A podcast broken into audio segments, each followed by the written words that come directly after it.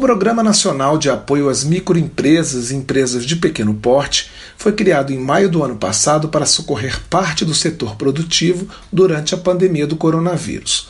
Como as dificuldades continuam, uma lei sancionada pelo presidente Jair Bolsonaro torna o Pronamp permanente. A lei prorroga por um ano os prazos para a quitação de parcelas que já venceram ou que ainda vão vencer de empréstimos concedidos até 31 de dezembro de 2020. O prazo máximo das operações de empréstimo também pode ser estendido por um ano.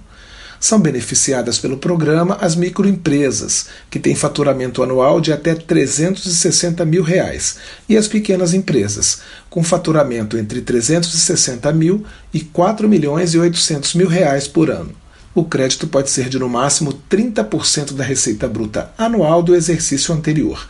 Por causa da pandemia, o empresário pode escolher os anos de 2019 ou 2020, considerando para esse limite o maior faturamento.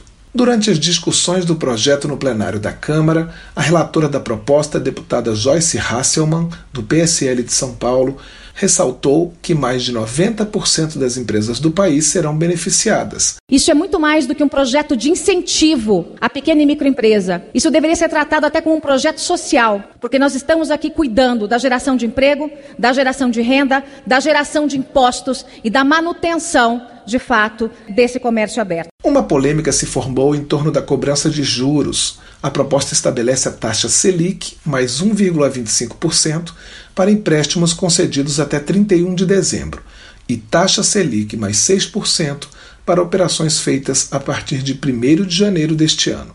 Deputados de oposição, como Ivan Valente, do pessoal de São Paulo, protestaram. A Selic já está em 3,5%. Então, nós colocarmos um teto para 6%, significa que pequena, média empresa, microempreendedor e tal, não tem condições de bancar esse tipo de coisa. O deputado Hildo Rocha, do MDB do Maranhão, destacou a capilaridade das empresas de pequeno porte em todo o território nacional e a capacidade de geração de empregos no comércio e na prestação de serviços. Pelo menos 52% dos trabalhadores com carteira assinada no Brasil trabalham em pequenas e microempresas. Hoje, as micro e pequenas empresas geram riquezas enormes ao nosso país. Algo em torno de 30% da riqueza do nosso país são gerados justamente pelas pequenas e microempresas. De acordo com a lei, as instituições financeiras que aderirem ao Pronamp devem divulgar na internet informações sobre as linhas de crédito,